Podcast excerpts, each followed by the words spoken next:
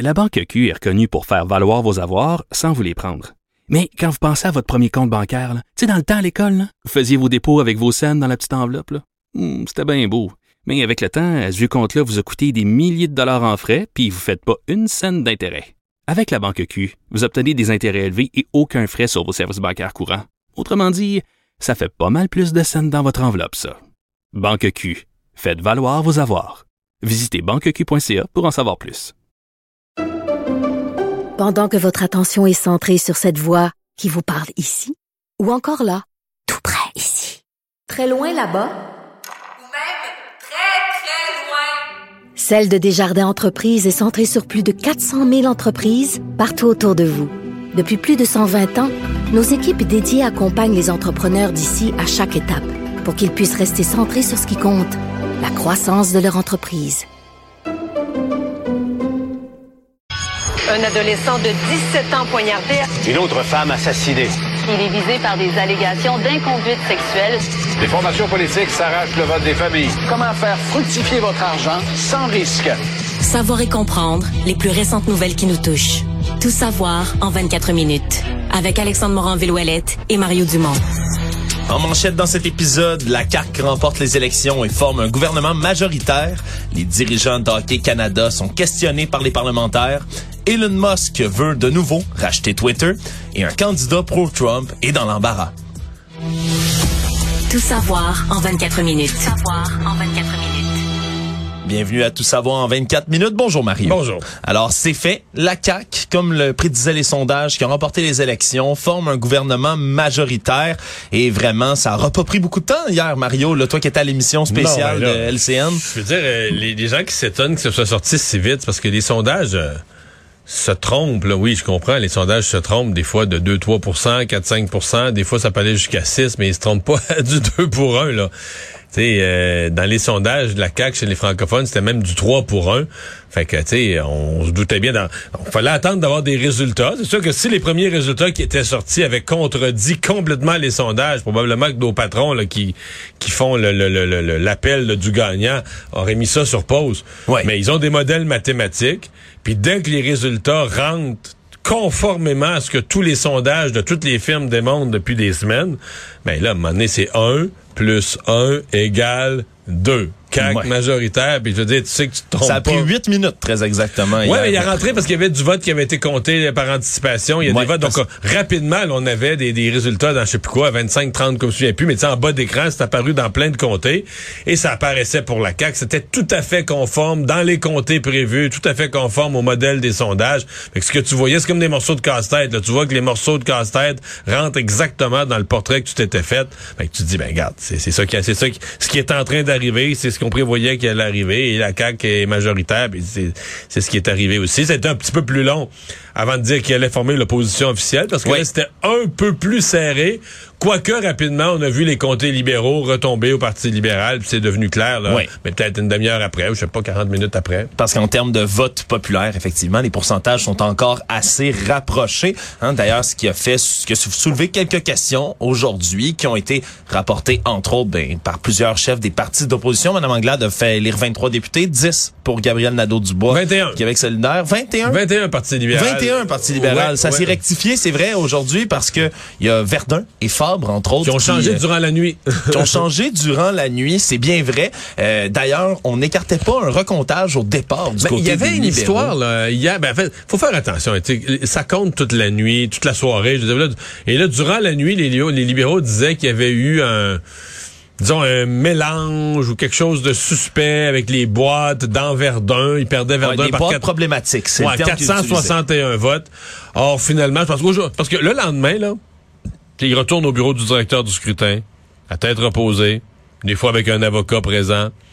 Là, on recompte toutes les enveloppes, les votes, on réadditionne avec Parce la que, ouais, parce la soirée électorale, c'est quand même un sprint. On veut Ça donner les résultats le plus, vite rapidement possible. Puis, euh, euh, Alexandre, soyons francs, c'est des êtres humains.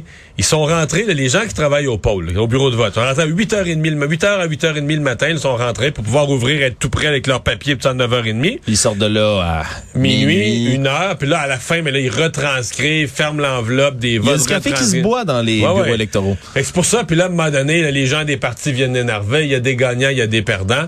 Fait que tu sais, c'est pas surprenant que tu dises, gars, ben là, demain matin, on va se revoir. Et donc, ce que je comprends, c'est que les libéraux, aujourd'hui, en regardant tout ça dans Verdun, ils ont fini par constater qu'il n'y avait pas vraiment rien d'irrégulier ou pas vraiment rien qui leur permettait de, de remettre en question. Donc, ils ont émis un communiqué tout à l'heure pour dire, bon, ben, on reconnaît le résultat dans Ouais, Verdun. parce donc, que victoire très- pour QS, euh, Québec solidaire. Québec solidaire, ouais, Alejandra Zaga Mendez. C'est la, la présidente du parti, euh, de doctorat en sciences de l'environnement, etc. Exact, qui va Euh, devenir donc la députée de Verdun. C'était très serré, à moins de 500 voix, qui, la séparait d'Isabelle Melançon, qui était la candidate Et qui a travaillé sortante. Fort, fort, fort pour sauver son comté, Madame Melançon.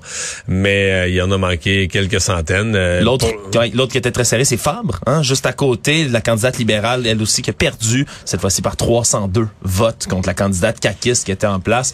Donc, Et là aussi, le Parti libéral a dit euh, pas de recomptage. À ma connaissance, il y a peut-être euh, les conservateurs dans. Beauce-Nord. J'ai pas vu de réponse finale. Il y a, cette nuit, ils disaient, on pense un recomptage. Parce que c'est extrêmement serré 200, également. 200 Puis- d'écart, c'est pas surtout- beaucoup. Et surtout, l'enjeu est encore plus important pour Éric Duhem, qui, malgré quand même là, un bon euh, près de 13 du vote populaire, n'a pas de siège, ne sera pas représenté à l'Assemblée nationale.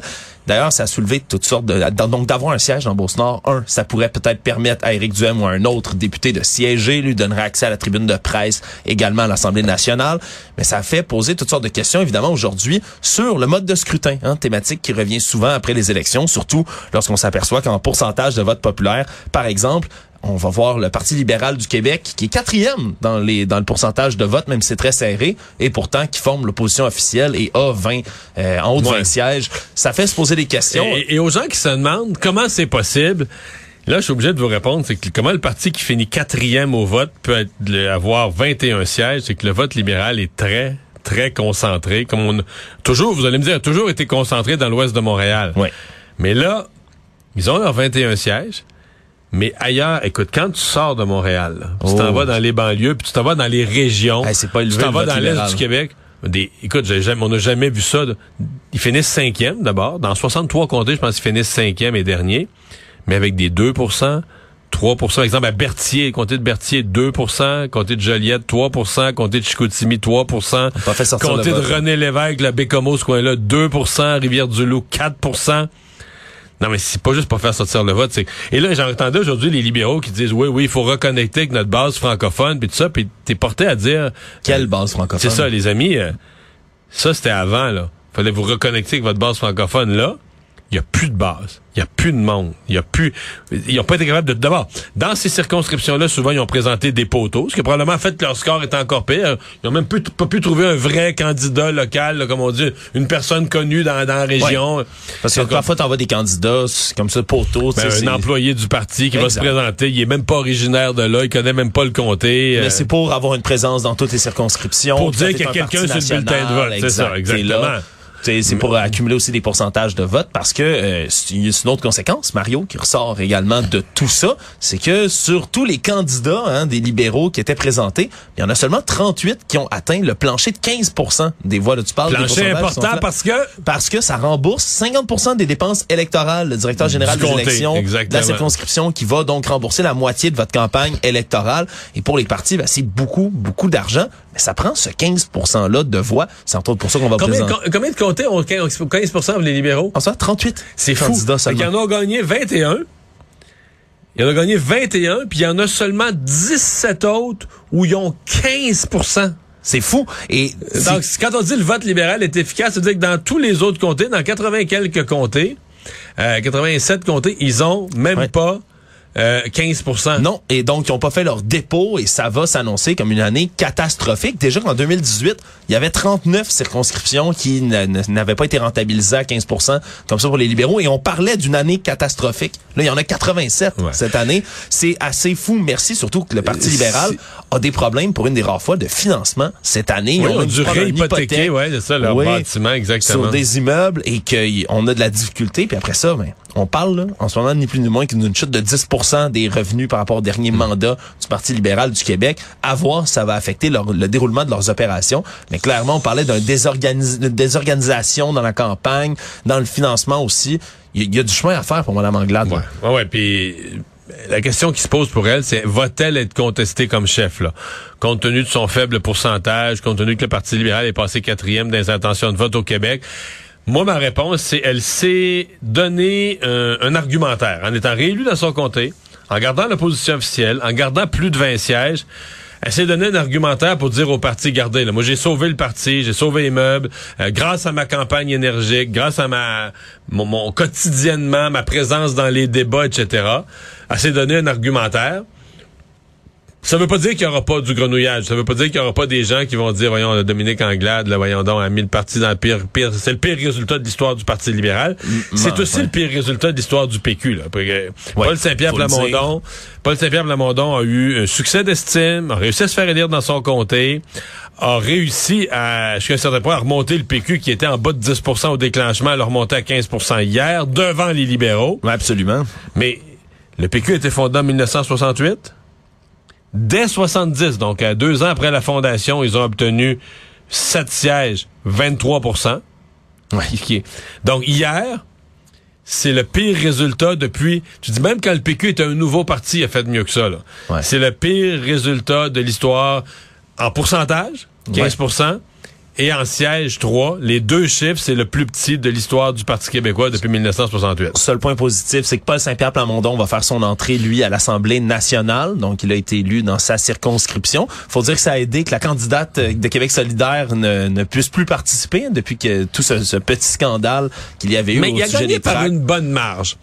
Je, me pose quand même la question. Moi, j'ai regardé le résultat hier, puis je me dis, il aurait peut-être gagné quand même. S'il avait gagné par euh, 33 votes, je te dirais, là, il a été sauvé des eaux par la candidate de Québec solidaire. Mais là, est-ce que, sais, euh, moi, je pense qu'il y a bien des gens de Québec solidaire qui sont peut-être restés chez eux. Est-ce qu'il y en a qui sont quand même allés voter pour Paul Saint-Pierre Plamondon? Peut-être un peu. Mais j'ai de la misère, moi, à affirmer qu'il a gagné juste à cause de ça. Mais c'est sûr que ça l'a, euh, pas de doute que ça l'a, que ça l'a aidé. Euh, donc ça, ça va être. Donc le Parti québécois qui se retrouve avec trois sièges, un peu éparpillés, un aux îles de la Madeleine, Matane, évidemment, le comté de Pascal Bérubé. Ouais, Pascal Bérubé qui a sauvé les meubles encore, les Ouais, de lui, y a Joël pas de problème. Arsenault aussi. Mais vraiment, ça, ça- à voir comment ils vont se débrouiller pour rester là, dans Hmm. l'actualité, faire bonne figure. Autre point positif aussi de ces élections, nombre record de femmes élues. Oui. Cette fois-ci, il y a euh, 60 femmes. Là, on dit hier soir, c'était 58. Euh, dernière fois, c'est 58 dernières élections. Et donc là, euh, beaucoup de femmes qui ont été élues. Euh, c'est un sommet historique. Déjà qu'il y avait 49% des candidatures en tous des partis qui étaient des femmes chez les quatre principaux partis, excluant le Parti conservateur. Donc, une belle année quand même. Mais la- l'avancée des femmes, c'est étonnamment là, c'est c'est c'est parce qu'on dit que c'est le Québec solidaire qui le Québec solidaire est rendu avec sept hommes, trois femmes dans son euh, quatre femmes dans son caucus avec Madame Mendes. Mais c'est la CAC là, qui a présenté euh, parce que la CAC font pas d'investiture. Parce que eux, là, la CAC, il y a pas de sais, des investitures de comté que les membres qui votent s'en comptent pas de ça. Il y a pas Non, vraiment, non. de- c'est le chef qui choisit les candidats. Absolument. Point final. Ouais. C'est de même, c'est de même dans la constitution du parti. Les membres s'en plaignent pas, sont habitués que c'est de même. Ils présentaient 69 candidates, c'est 55% de Ouais, leur cohorte. Donc, euh, et, et toutes les candidates vedettes, les candidates ministrables, etc., c'était, tu regardais les nouveaux visages des femmes, il y avait quelques hommes à travers, Bernard Drinville, mais des femmes, des femmes, des femmes, des femmes. Absolument. Et donc, euh, ça- Ministrable, tu poses une bonne question, Mario, aussi, parce que ça risque d'être le beau problème sur les bras aussi du, de la coalition Avenir Québec dans Ouais, les il y a prochaines semaines. Quelques noms. Madame Aitayan euh, à Laval des Rapides, qui a été élue hier, retenez ce nom. C'était une haute placée chez Ubisoft, euh, bien connue dans le monde des affaires, devrait se retrouver. Elle est à Laval en plus, donc c'est proche. Elle est sur le bord de la rivière, là, face à Montréal. Donc on veut montrer qu'il y a une présence montréalaise. Euh, Il y a dans euh, dans Duplessis, là, à Sept-Îles, Madame Cateri, euh, Champagne-Jourdain.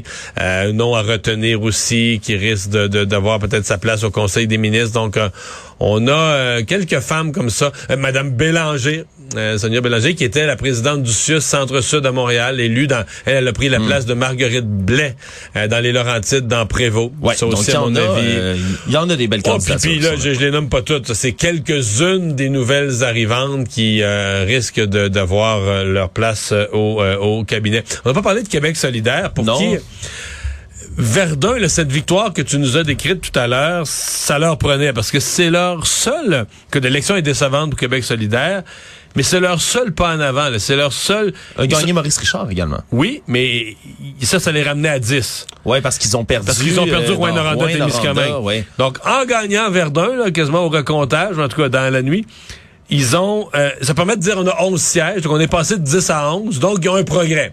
Ouais. Parce qu'en nombre total de votes, en pourcentage de votes, c'est un petit recul. Pas gros, quasiment un statu quo, mais un petit recul. Ouais, à un moment où toutes les oppositions, disons, se sont frappés par, la, oui, par la, la vague de la CAQ.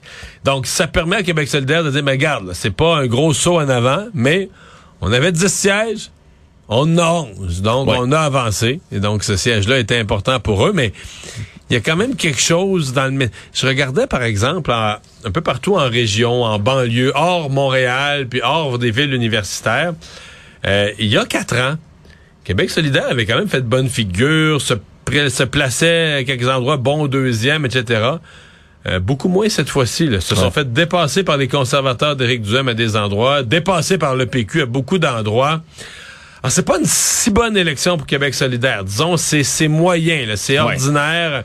À Montréal, ils sont bien implantés, ils l'ont prouvé. Mais idéologiquement, peut-être Mario, euh, Gabriel Nadeau-Dubois qui a fait tout un travail pour tenter de, de démontrer que Québec solidaire s'est recentré, si on veut. Ils ont longtemps eu l'étiquette c'est d'être beaucoup plus extrêmes, beaucoup plus marginaux dans leurs mesures. Ouais, c'est recentré, réussi? mais on dirait qu'il reste une méfiance. Avec les taxes oranges, là, la, la CAQ leur a remis une étiquette dans le front d'un parti un peu radical à gauche. Donc, il y, y a des questionnements, il y a du travail. Et il y a aussi, à mon avis, euh, le thème de l'environnement au Québec solidaire va devoir se poser des questions. Pas, euh, pas abandonner le sujet, là, c'est là. Au contraire, hein, dans l'opposition, ils doivent Oui. pousser beaucoup. Mais c'est sur le comment, là. Tu sais, le ton très partisan quand on parle d'environnement, puis dire, oh, nous, on fait que c'est une cible de 55% on est plus vert que les autres. Peut-être que ça marche auprès des étudiants, mais j'ai l'impression que dans le reste de la population, il y a quelque chose où les gens écoutent plus et que ça serait peut-être plus intéressant pour euh, Gabriel Nadeau-Dubois d'être plus concret, de trouver des solutions en matière d'environnement, comment on fait mieux euh, le, le- le recyclage, la gestion des déchets, travailler avec les municipalités, travailler avec des entreprises, avec des experts, arriver au Parlement avec des solutions, pousser sur le gouvernement pour les mettre en place. Mais il y a un côté théorique, là, dire, ah, moi, je suis plus vert que les autres je regarde les résultats de l'élection, je me dis ça, ça semble avoir marché dans une clientèle assez restreinte de jeunes et d'étudiants. Dans le grand public, c'est comme si ça passait un peu dans le beurre. Tout savoir en 24 minutes. Sur la scène fédérale aujourd'hui, c'est les dirigeants et la dirigeante d'Hockey Canada qui étaient devant le comité parlementaire, le comité qui euh, évalue évidemment là, les réactions d'Hockey Canada au lendemain où on a appris qu'il y avait un autre fonds, un autre fonds qui pouvait servir potentiellement à payer, rembourser, cacher des scandales d'abus sexuels au sein d'Hockey Canada. Et c'est la nouvelle présidente par intérim, Andrea Skinner, entre autres, qui, elle, s'est exprimée devant ce comité. Et elle a fait toute une description des médias qu'elle accuse de partager des fausses informations, euh, dit que c'est de la désinformation ce qui est fait du côté médiatique, que les reportages sont cyniques, que ça décrit pas une situation qui est réelle. Ce qui a même poussé un député libéral à dire qu'elle faisait du Trumpisme. Vraiment, on dirait que alors qu'on pourrait s'attendre à ce que Hockey Canada prenne enfin action, fasse table rase, ben non, on s'enfonce encore, Mario. Non, mais il y a un mur, là. Il y a un mur entre les députés, tout partis confondus, euh, et Hockey Canada. Il y a un mur entre, bah, sûrement, ce que les médias voient, ce que les médias révèlent? Elle dit que ce que, ce que le Globe and Mail a sorti hier sur l'existence d'un, de l'existence d'un deuxième fonds. En fait, elle dit pas qu'il n'y a pas de deuxième fonds. Elle dit qu'il n'a pas servi à des cas euh, d'agression ou d'abus sexuels.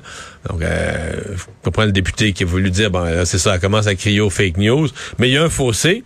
Et le problème d'Hockey Canada, c'est que moi, ce fossé-là, je le vois aussi avec les organisations locales. Ouais. Hier, moi, j'ai fait une entrevue avec quelqu'un qui s'occupe de hockey, du hockey mineur à Granby au Québec. Donc, une association où les jeunes s'inscrivent, puis une partie de leur coût d'inscription s'en va pour Hockey Canada. Là, il y a une, Ouais, la, il y a qui, une la, qui chapeaute toutes les, il y a une les tranche qui s'en va Hockey Canada. Et là, euh, eux ont perdu confiance. là. Les parents ont perdu confiance. là. Les associations régionales ont perdu confiance. Donc, euh, tu t'as perdu la confiance. C'est dommage pour le sport, Ben, c'est comme ils tellement sont dommage. seuls, ils sont tout seuls sur leur île déserte à dire tout est correct. Là.